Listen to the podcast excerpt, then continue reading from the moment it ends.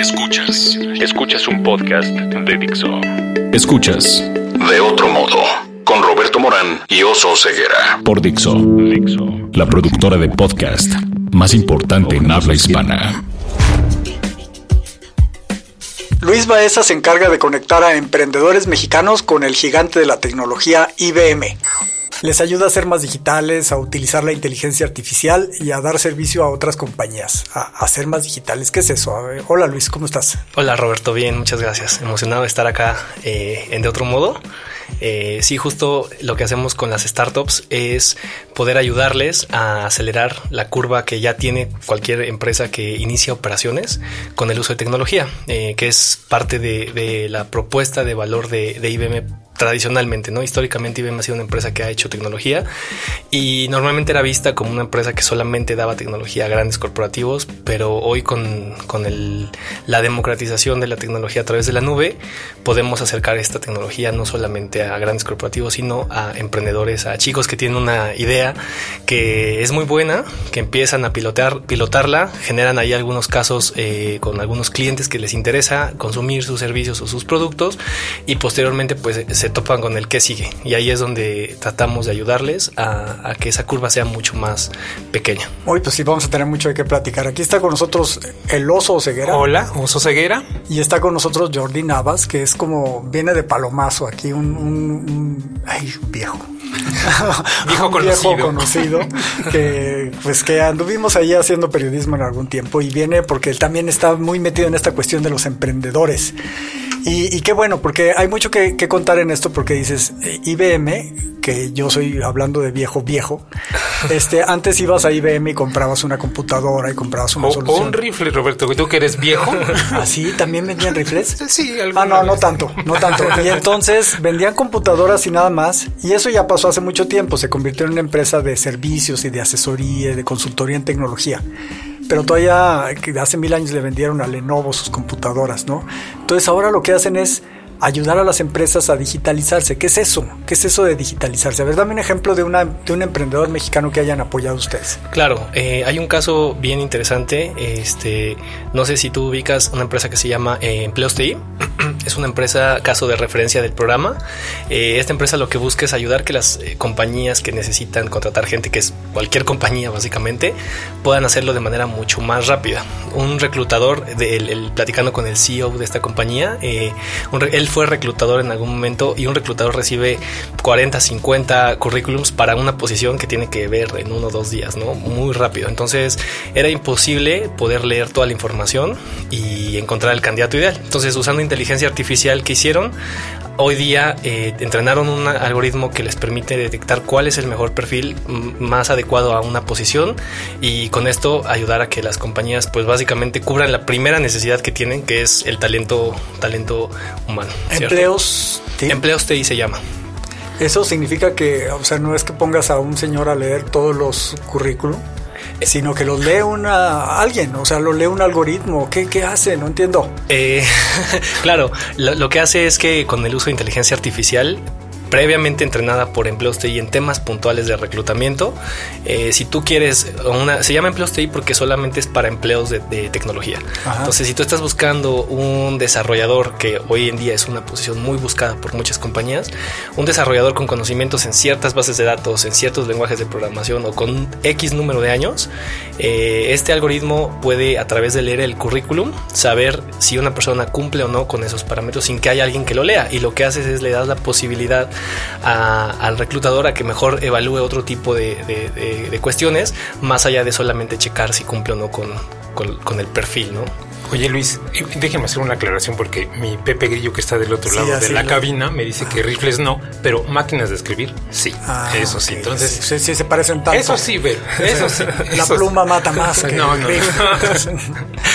en fin, este, ¿qué tan fácil es acercarse a este programa de IBM? O sea, yo soy un programador, este, tengo una buena idea y me acerco con ustedes. ¿Qué chances tengo? O sea, de los 150 que han recibido, casi 150, ¿cuántos han rechazado?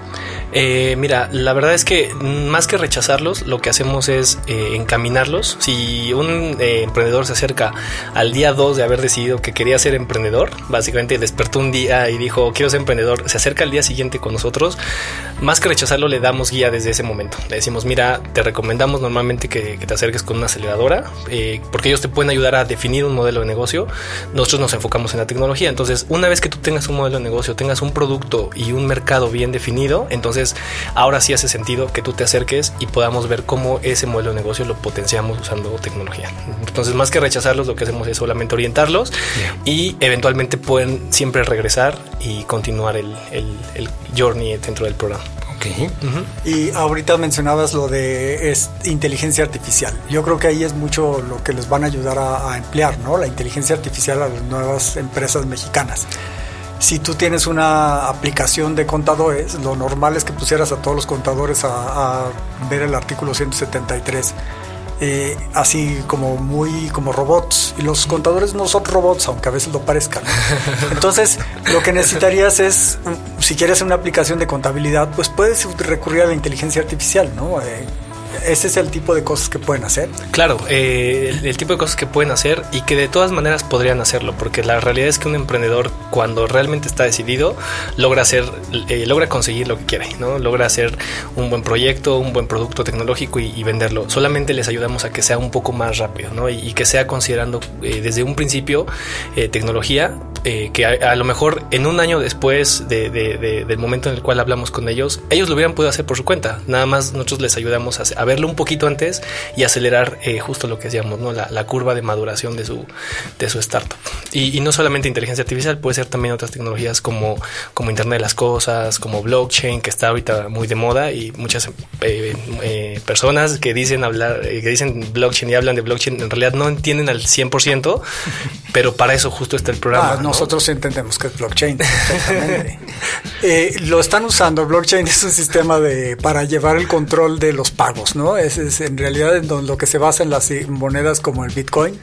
Pero explícanos cómo es el blockchain y cómo lo podría usar una empresa mexicana. Claro, mira, eh, lo que mencionabas de pagos eh, es una de las aplicaciones de blockchain orientado a criptomonedas. Sin embargo, y, es muy conocido porque fue la primera aplicación de, conocida de blockchain. Eh, sin embargo, hay muchas aplicaciones más, por ejemplo, para optimización de cadena de suministros, que tú puedas tener trazabilidad de cómo se están comportando los activos en una cadena de suministros en todos los puntos en los cuales está pasando y que estés seguro de que eh, lo que está escrito es, es verdad, ¿no? Porque es, es, una de las bondades del blockchain. Entonces, lo que hicimos hace poco fue eh, organizamos el, un, el, primer taller eh, presencial y hands-on, que le llamamos que es este práctico, de una tecnología basada en, en, Hyperledger, que es, es, donde IBM tiene, tiene su apuesta en cuanto a blockchain.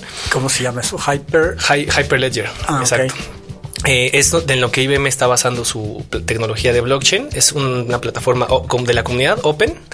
Eh, y tuvimos nuestro primer taller presencial y les enseñamos ahí a... Estuvieron alrededor de cinco startups y más de 60 personas, eh, ya sea de startups o de corporativos o estudiantes incluso, aprendiendo cómo usar de manera práctica la tecnología. Y un caso particular que estamos haciendo es, hay una empresa que se dedica a, ayudar a las los emisores de certificados de recolección de desechos. Eh, hay empresas que, de acuerdo al tipo de desechos que tienen, necesitan eh, certificar que están controlando correctamente como, como, como esos desechos, ¿no? que no los están simplemente tirando ya porque son productos que pueden dañar el medio ambiente eh, o la salud incluso humana. Entonces, eh, hay una empresa que emite ese tipo de certificados y hay una startup que recientemente se acercó al programa con la que estamos trabajando para ayudarle a, que esos certificados sean emitidos bajo una tecnología de blockchain. Entonces, número uno, haces que eh, la startup tenga la posibilidad, porque hoy en día lo estaba haciendo de manera también digital, a través de, contratos digitales, eh, pero la startup ahora va a evolucionar porque va a ser una de las primeras empresas que tenga ese tipo de tecnología aplicada a ese caso de negocio y puede garantizar que nadie está eh, inventando esos certificados, ¿no? Eh, y eso definitivamente le va a dar una, ventaja a la startup y a los clientes de esa startup. Oye, me estás recordando el libro de Sapiens de Harari, que decía que en realidad la, humanidad avanzó muchísimo cuando, cuando empezaron a existir los contadores, porque en realidad son los que piensan de una manera diferente a todos nosotros, piensan con números, etcétera. Pero una de las cosas importantes que se hicieron es que tú puedes escribir, la escritura está padre, ¿no? Y tú puedes decir, este título de terreno es de Jordi. Y luego Jordi se lo vende al oso y luego el oso te lo vende a Luis. Y entonces ya no sabes en dónde quedó. Entonces si tú te quedas nada más con el primer documento, tienes que saber quién le lleve el la quién, quién vigile a cuál es el documento más más reciente y el que está vigente en este momento. Eso es lo que está haciendo blockchain, ¿no? Eso es lo que permite saber porque registras en muchas computadoras quién es el, documento final y quién es el que funciona, ¿no? Y esa es la, tecnología que usan en Bitcoin, y es la tecnología que usan para certificar algo, Exactamente. Oye Luis, y en el programa que tú comandas dentro de IBM, o sea, ¿de qué más han recibido empresas que se dediquen a, o sea, a un área en específico o, de plano tienen de, de diferentes... Eh, áreas, pues. Sí, tenemos de diferentes industrias. Eh, ya mencioné uno, por ejemplo, en temas de reclutamiento, ahorita otro en temas pues más como eh, de, supply chain, podríamos decirlo. Eh, tenemos también algunas de salud. Por ejemplo, hay una empresa que tiene una plataforma de wellness en donde constantemente revisa cuál es el estado de... Ah, le, hace check-ups a los empleados de, de, los corporativos, ¿no? Entonces, les da una aplicación donde pueden llevar un registro de sus check-ups, eh, cada, cuánto le toca, este, si tiene algún programa nutricional este, disponible el corporativo para sus empleados, también lo pueden ver ahí. Eh, ese es otro caso, ¿no? Eh, que, también es este, de los últimos con los que hemos estado trabajando. Tenemos algunas fintech. e incluso tenemos algunas empresas en retail, son un poco menos, pero también hay algunos casos en, en prácticamente recibimos de todas las industrias. ¿Y hay más hombres o mujeres? Em, no tengo el dato exacto. Pero sí, a ojo de buen cuero. Eh, pero yo creo que sí hay algún. Yo creo que sí, no, sí hay bastantes eh, startups con emprendedores, eh, emprendedoras que son la CEO de, de, la empresa. Tan solo esta eh, de salud que te comenté, eh, la CTO es, es mujer. Eh, y de hecho estaba leyendo un artículo, curiosamente, que uno que lo ¿Qué CTO? ¿Es el de operación? El de tecnología. Ah, sí. Y, la CEO, dijiste, es el jefe. El jefe, exactamente. Ejecutivo, sí. justo ahorita que lo mencionas, estaba leyendo que las startups que son lideradas por mujeres generan dos veces, en, en estadísticas, generan dos veces más dinero que las que son lideradas por hombres. ¿Por qué será? No, y, qué hace, qué otro ejemplo tienes de lo que está pasando en México en transformación digital? Y la otra cosa es, ¿cómo andamos con economías similares? Claro. ¿Qué economías similares hay de México? ¿Turquía? Porque están pues, todos mal ahorita con la deuda. ¿o qué? pues mira, otro, eh, decías, eh, ¿cuál fue la primera pregunta? Perdóname. Eh, ¿Qué otros ejemplos tendrías? Pero De transformación digital, de claro. Transformación digital. y Se oye bien padre decir transformación digital, aunque no saben muy bien qué es eso. claro, la transformación digital básicamente es repensar una compañía orientada a que su forma de trabajar sea de manera digital. ¿Por qué es diferente de la digitalización inicial que tuvimos hace 10 años, porque originalmente lo que se hacía era tomar procesos de negocio y automatizarlos y meterlos a un sistema, cargarlos tal cual estaban a un sistema. La transformación digital tiene más que ver en, en con pensar en una experiencia de usuario y reorganizar toda tu compañía, incluyendo procesos. No solamente se habla de tecnología. O sea, si tú eh, eres una empresa totalmente digital, no significa que ya estés en la transformación digital. Hay un libro, de hecho, interesante que les podría recomendar que se llama Leading Digital. Es un poco antiguo, eh, tiene como unos cinco años, lo cual es antiguo en nuestro, en, nuestro este mundo. Eh, pero tiene buenos casos y justo ah, dice que las, los líderes digitales tienen dos cosas. Muy buena tecnología, pero sobre todo líderes conscientes de cómo usar esa tecnología en pro del, desarrollo de la, de la, compañía. Entonces, eh, regresando a la pregunta, eh, hicimos una ah, alianza con HSBC, en donde lo que estamos buscando es tomar algunas startups del portafolio y acercarlas con ellos, justo en un enfoque de, mapeando lo que todas esas startups pueden darle a HSBC en conjunto eh, para poder innovar, ¿no? Porque hay startups que son de, justo esta que mencioné, por ejemplo, de wellness, hay unas que son de procesos de pago, hay unas que son internos, ¿no? de, la compañía, no, no, no de pagos de, de como tipo electrónico. Exacto. Eh, este, hay otras, esta de reclutamiento que mencioné, entre otras serie que no son casos de referencia y como tal no las puedo mencionar, pero lo que le decimos a HSBC es que tiene que pensar en un marco de lo que es una banca y cómo puede transformarse en todos los procesos, no solamente fintech, no solamente buscar nuevas formas de hacer pagos o nuevas formas en que un usuario pueda consultar su saldo en, la, en, el teléfono. ¿no? En realidad va mucho más allá de eso eh, la transformación digital y, ese es un caso de algo que estamos haciendo eh, con un cliente de IBM para acercarle startups. Oye, y pero hay otra vertiente de, de, de tu trabajo que es las Fuck Up Nights, ¿no? O sea, les ayudas, este, cuéntanos, o sea, qué es lo como lo más valioso que ellos toman de, de esta, de ir y contar su historia de fracaso. Pues, ¿Qué son Fuck Up Nights? Eh, bueno, que nos lo explique Luis. Fuck Up Nights es un, eh, es un, de hecho es una, un emprendimiento de unos chicos que empezaron contando su historia de cómo fracasaron eh, en, la creación de su empresa. Que se pone Fuck Up Nights porque en español sería Noches de la cagué, ¿no? una cosa así. Exacto. Y entonces... Ah, sí, claro. Y entonces eh, empezaron contando esto. Se dieron cuenta que mientras lo hacían, había más personas que tenían una historia que contar. Y de ahí surgió el movimiento, en donde ahora eh, hay ciertas sesiones frecuentes en donde van los, emprendedores y cuentan qué es lo que, lo que han hecho mal, exactamente. donde, si me permites tomar tus palabras, Robert, donde la cagaron. Eh, y, el, y, tu Pepe Grillo y lo está viendo así de no hables así, así no hablamos en la institución. No, venga. y entonces ahí hablan, pero ¿por qué? O sea, es como es, como el club de los tristes porque fracasaron o es qué, qué, qué ganan con eso. no, claro.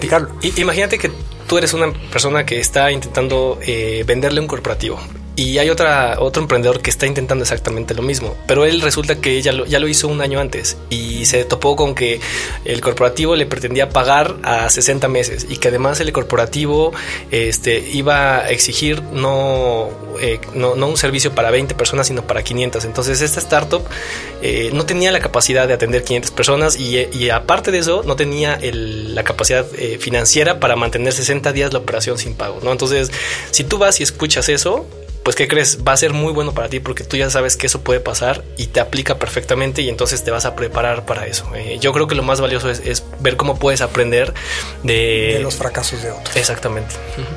Y, pues sí, también tanto trabajo que cuesta aprender de los fracasos de uno. Oye, al principio, te, antes de, que empezáramos a grabar, te decía que tú tienes como 12 años, ¿no? Ese es como, eh, ¿cómo llegaste? ya hace rato dijiste que los desarrolladores son gente muy eh, demandada, o sea, que las empresas los buscan mucho. Tú eres desarrollador, ¿no? Sí. Inicié los primeros años de mi carrera profesional eh, todavía en la universidad como, como desarrollador, justamente. Y, entonces llegaste a, IBM, cuéntanos ¿Cómo llegaste? ¿Cómo llegaste? ¿De dónde eres? ¿De Poli o qué? Sí, estudié en el Politécnico eh, y es interesante. Así como, de orgullo.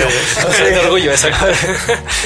y, es interesante porque empecé a trabajar, yo, yo jugaba y creo que mi primer emprendimiento fallido fue eh, cuando jugaba fútbol americano en el equipo de la escuela. Eh, en los burros. no, un poquito ah. más low profile en, el, el, equipo de la universidad. De hecho, después de que eres bueno en el equipo de la universidad vas a los burros o Exacto. Eh, entonces eh, yo jugaba ahí un día uno saliendo de entrenar y es una historia que me encanta contar. Saliendo de entrenar y de darme eh, chocar los cascos y darme unas palizas en el entrenamiento de fútbol americano del cual salí ileso. Unos amigos me piden que juegue una reta de fútbol y totalmente inofensivo en la cancha de la escuela. De fútbol. De fútbol, fútbol, fútbol, soccer. Exacto. fútbol, al fútbol. Y pues ya, decidí jugar, eh, me lanzan un pase largo, corro y pues resulta que eh, me jalé un poco, me, di una vuelta mal, no sé qué hice, el caso es que piso el balón, me caigo y quedo así, me noqueo, ¿no? Este, tuve convulsiones, de hecho, oh. sí, me hice bastante famoso el primer año en la escuela por eso. me reconocían en los pasillos, lo cual es... Te fuiste a lastimar en el fútbol y no en el americano. Además, Correcto. y entonces esa es una parte de tus fuck up nights, ¿no? Eh, pues fue el, creo que de los primeros, eh, porque ya no pude jugar fútbol americano por seis meses. Y entonces, imagínate, después de entrenar durante cuatro horas, luego irte tres horas al gimnasio y luego aventarte las clases y luego no hacer nada más que ir a sentarte en las clases. Entonces yo estaba como que muy desesperado y dije, pues para ocupar un poco el tiempo voy a buscar trabajo. Eh, y entré en una consultora que fue muy, muy buena, aprendí mucho, estuve ahí eh, casi toda mi universidad. Esto fue en el segundo semestre de la universidad. Entonces, eh, de ahí ya no dejé de trabajar. Luego entré a una consultora muy grande, Deloitte, donde también aprendí muchísimo. La verdad es que hay un año en, Deloitte es como tres años fuera de, eso. Y porque aprendes mucho, trabajas con muchas personas, grandes compañías, grandes proyectos. Entonces ahí conocí al que eh, ahora, hoy en día todavía es mi mentor y, es un compañero en IBM. Él se mueve IBM y entonces pues de ahí me comenta que había una, una posición. Yo apliqué y afortunadamente pues me quedé. ¿Cómo es la vida dentro de una gran corporación, considerando además que tu generación ya no cree tanto en las grandes corporaciones, ¿no? O sea, o sí, o sí creen, o si quieren ser godines. Eh, yo creo que hay un movimiento en, el interior de cada uno de nosotros que no, pero soy un millennial raro, podría decir. Eh, todavía sí creo un poco en, el ámbito, corporativo, pues he estado ahí la mayor parte de mi, de mi carrera.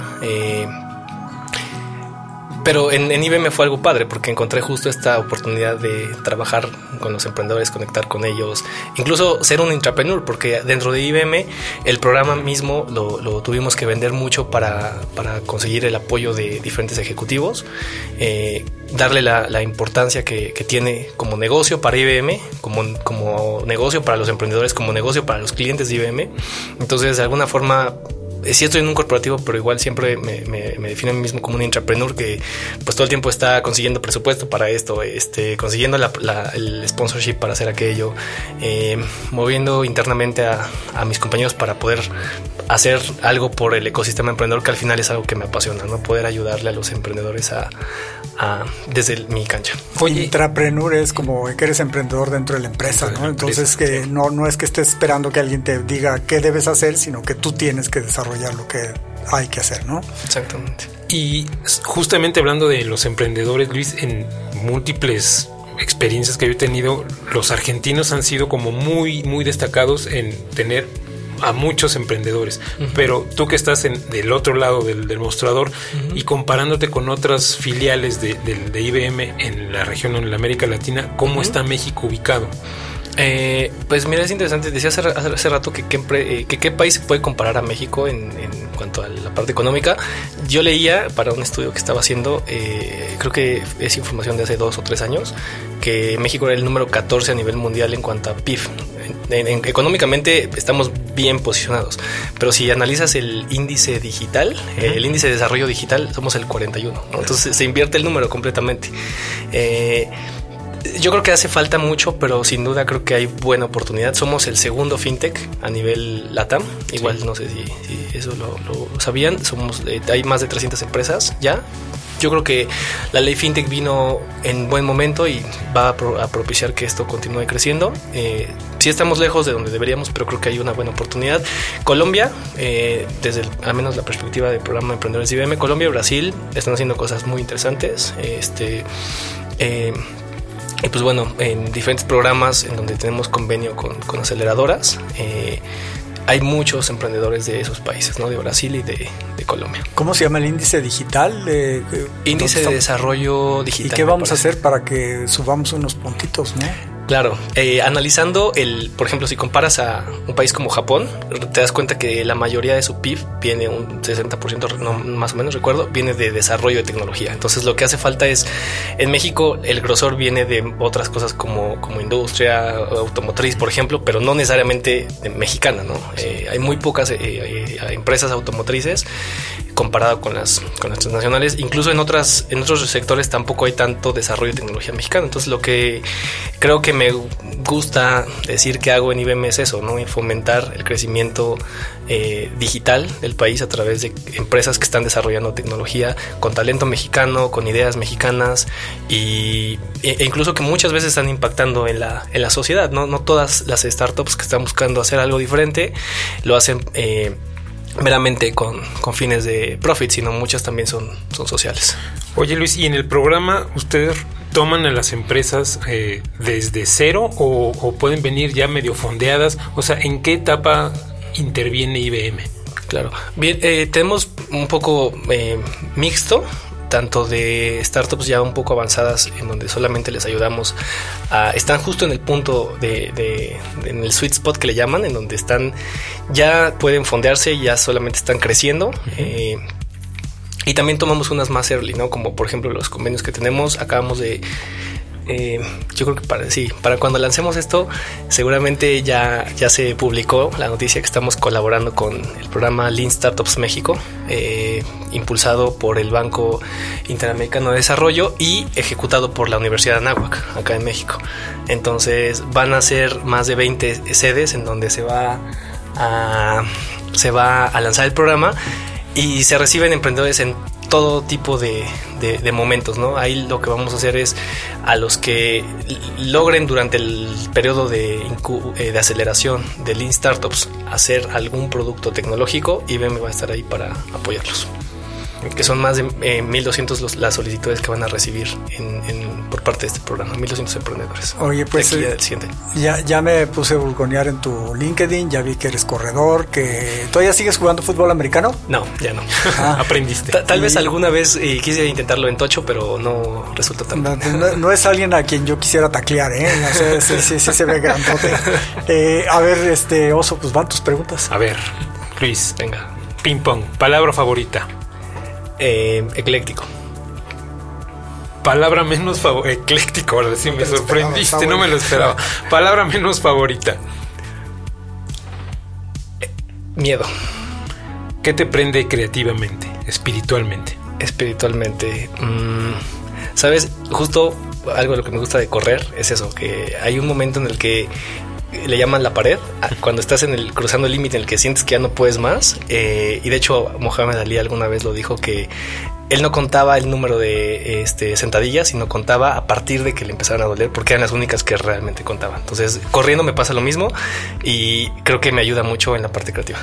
¿Qué no te prende?